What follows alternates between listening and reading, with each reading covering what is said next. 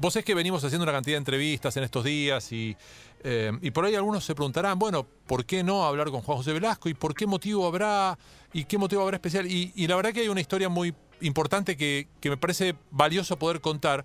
Eh, que tiene que ver con tu, con tu familia y que tiene que ver con estos tiempos y con cosas que mucha gente no termina de entender. Eh, pero vamos a empezar como con todos los demás, que es contándome vos cómo vas llevando la cuarentena, siendo que, que vivís en caballito, querés volver lo antes posible y en la mejor forma cuando termine el coronavirus. eh, y esto implica, entre otras cosas, entrenarte a como de lugar y como puedas, ¿no? Sí, yo por mi lado, la verdad que es un momento duro para todos en general, en todo sentido. Eh, trato de llevar, de mantener mi vida medianamente ordenada, eh, tanto en la alimentación como en los entrenamientos, eh, porque si no se descontrola todo. Estar, tanto tiempo encerrado, eh, digamos, en casa, para el ritmo de vida que veníamos teniendo, es bastante estresante, ¿viste? Eh, y, a ver, ¿cómo, a ver, ¿cómo, cómo pasa tu día? ¿Pensás más? Viste, mucha gente dice, estoy todo el día pensando cosas, me voy dando manija, me pongo nervioso, nos ponemos ansiosos. ¿Vos tenés eh, dos o tres chicos? Tengo tres, tengo tres. Hace una semana... ¿De- ¿Tenés un bebé? eh, bueno, nació, claro, hace hace siete días que nació mi bebé. Eh, tengo tres chicos. Los primeros son mellizos, de cuatro años, y bueno, el último baby se llama Juan Ignacio. Y una maravilla el hecho de, mm, de, bueno, nos toca en algo parecido. Vos ser papá y a mí ser abuelo casi en la misma época. de justamente nacer en estos días, ¿no? Qué historia para el pibe cuando Sí. crezca. Sí, la verdad que todo fue un poco de miedo por cómo iba a salir todo, por el tema de que uno no se quiere exponer al salir y todo, pero era inevitable. Así que, bueno, dentro de todo ya estamos eh, los cinco en casa, así que eso es lo importante y salió todo bien. Eh, a ver, tu carrera profesional incluye 21 victorias, dos derrotas, de las 21 victorias 13 fueron por nocaut. Lograste salir de, una, de la mini racha del 2019 con una victoria en, en enero contra Leonardo Mitrano que te permitió eh, ganarle por el título sudamericano superliviano. Eh, bueno, ¿cómo sigue esta historia? ¿Cómo, ¿Cómo imaginás que va a seguir esta historia desde tu lugar? Yo desde mi lugar estoy, estoy muy, digamos, eh, tengo mis objetivos claros. Sé que esto, lo de, lo de este virus y la pandemia en general, sé que es un momento duro y que va a pasar un poco de tiempo, pero lo vamos a superar. Eh, este, la verdad, la, creo que la manera en la que estamos llevando toda la cuarentena va a ser la clave para que esto se termine lo, lo más pronto posible. Este, y nada, yo quiero estar listo y preparado para cuando empiecen las veladas de boxeo, aunque seguramente sean sin público, sean televisadas, poder estar listo para seguir mi carrera. Eh, a ver, Dani y Guido, lo que quieran. Bueno, quería, Juan José, saber cómo es tu, tu rutina. ¿Cómo es tu rutina diaria? A todos los deportistas con los que hablamos le preguntamos en estas condiciones cómo es que hacen para entrenarse. ¿Qué es lo que haces vos puntualmente? Sí, yo dentro de todo tengo todos los materiales, vivo en un departamento, tampoco podía hacer mucho, pero tengo todos los materiales para poder armarme un circuito y bueno, me muevo con eso, este, hago mucha sombra, hago todos los ejercicios con todo, con todos los materiales que tengo y entreno todos los días. Así de lunes a lunes entreno, porque sinceramente estoy mucho tiempo descansado, digamos, así que lo tomo por ese lado, que trato de ver el lado positivo de poder pasar tiempo con la familia y poder dedicarme a mi entrenamiento y descansar. ¿Tenés la bolsa colgada en el, en el balcón? No, no, no, no, no, la bolsa no, porque ya va a ser mucho, me parece. Se van a venir a quejar los vecinos. Claro, imagínate. Guido. Juan José, eh, eh, decías recién eh, que, que tenías este, tres hijitos. eh, yo no sé si vos tenés, eh, bueno, una, una necesidad que tienen tantos otros y es de eh, puntualmente tratar de sacar a, a- a- a los chicos que puedan estar en la calle. De- déjame, Guido, Este, déjame ampliar, por- déjame ampliar ahí un toque, porque quiero, quiero, como vamos para ese lado, quiero, quiero meter la, la raíz de la nota. Eh, ayer hablando con un compañero de trabajo que tiene una niñita autista, me contó que, que estaba, y que además eh, Juan José lo conoce, es quien nos hizo el contacto con Juan José, que es Pedro Freire, nos decía, por eso yo hice una publicación en Instagram, de, de la cantidad de vecinos que, que los insultaban porque veían que salían a pasear con la chiquita a dar la vuelta o ir un rato a jugar a la plaza, que es algo que no solamente, está, no solamente está permitido, Juan José, sino que además es necesario, es, es, es como la discusión que muchos tienen respecto al aceite de cannabis. Eh, a veces yo entiendo los nervios, ¿no? Pero me parece, eh, disculpa Guido, te interrumpí, pero quería poner en contexto esto Para, para que vos nos cuentes desde tu experiencia y para que le hagamos sentir a la gente que tengamos cuidado, que no prejuzguemos, así como tenemos que ser responsables de no salir porque sea la calle, tampoco estar castigando a gente que no, que, está simplemente cuidando a su criatura y que tiene todo el derecho del mundo, ¿no? Tal cual, sí, sobre todo no prejuzgar eh, y, no andar, digamos, eh, diciendo eso a, puertas abiertas así como, como, como si nada, sin saber, ¿no? Sin, sin saber la vida de la otra persona.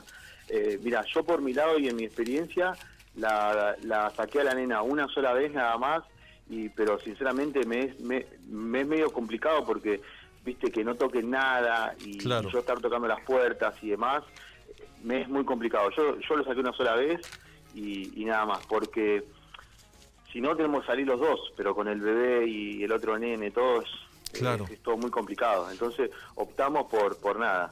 Eh, digamos, tratar de interactuar con juegos, con ellos, acá, como te digo, dedicarle el tiempo a ellos ahora, ¿viste? Poder, no sé, sentarte y, ver una película o fijarte cómo quieres jugar con los jueguitos, con, con, los juguetes y dibujar y cosas de esas. Sí, y además, disculpa... porque ya después de... Yo estoy haciendo una cuarentena hace 35 días y soy yo nada más que salgo a comprar y vuelvo.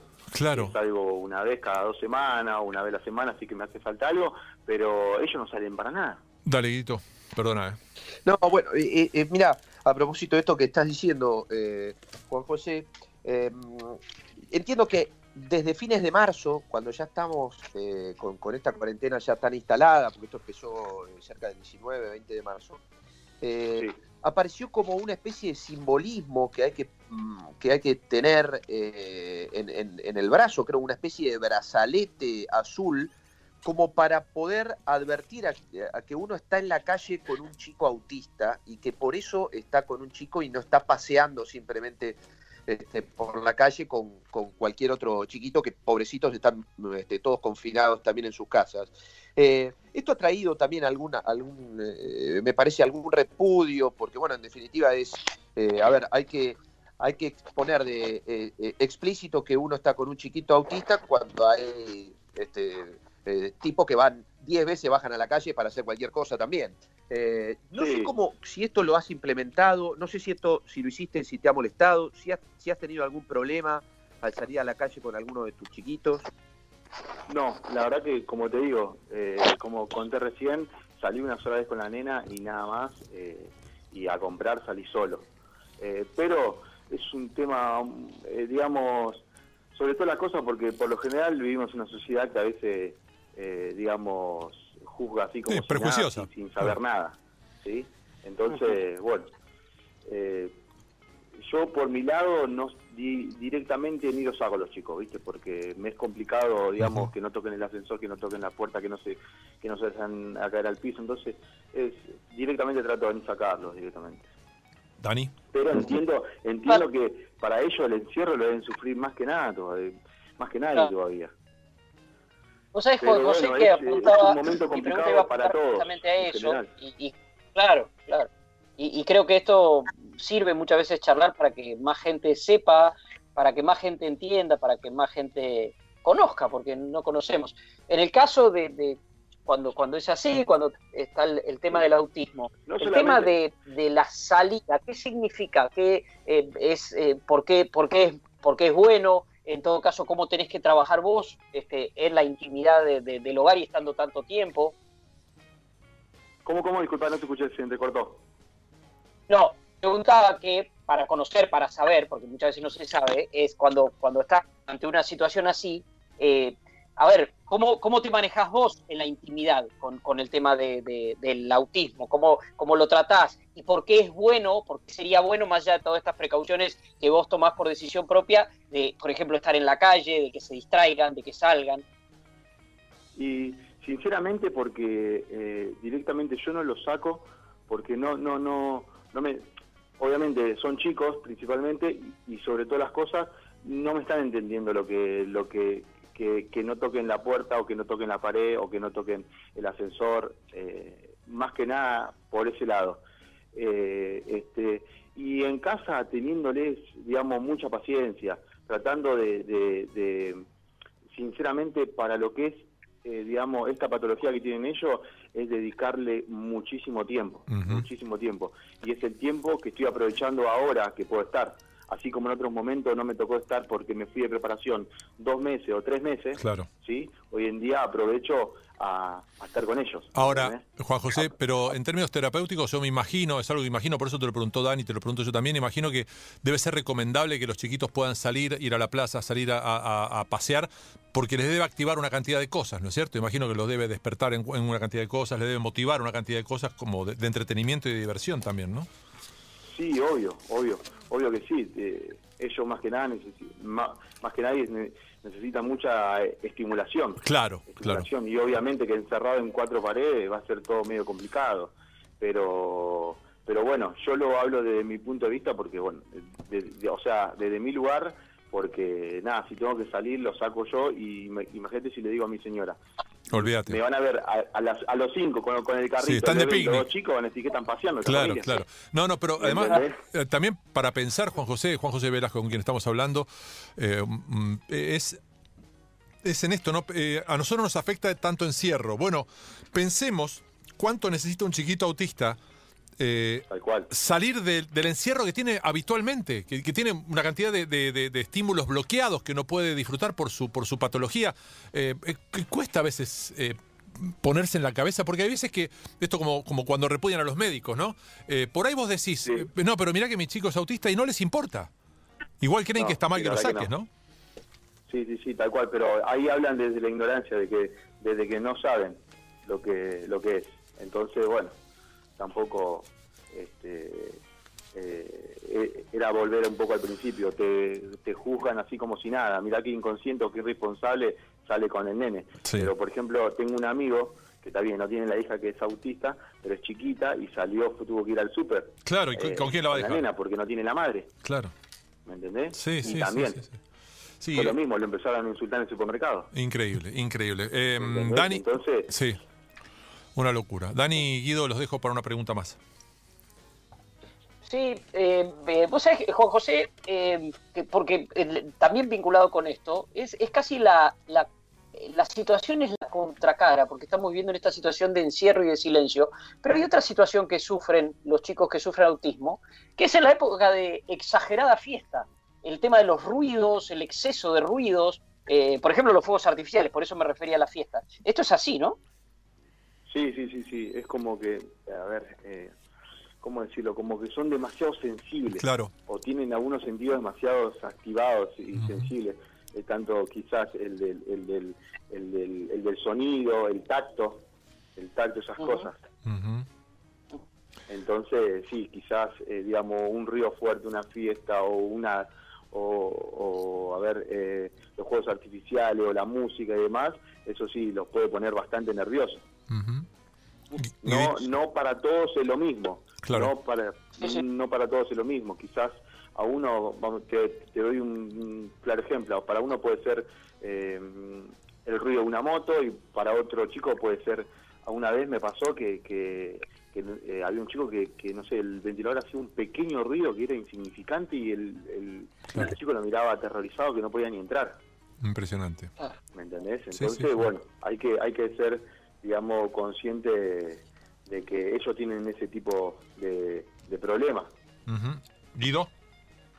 Hay, un, eh, hay, hay una duda que tengo, eh, Juan, y que este, por ahí vos la podés despejar. Eh, Sí.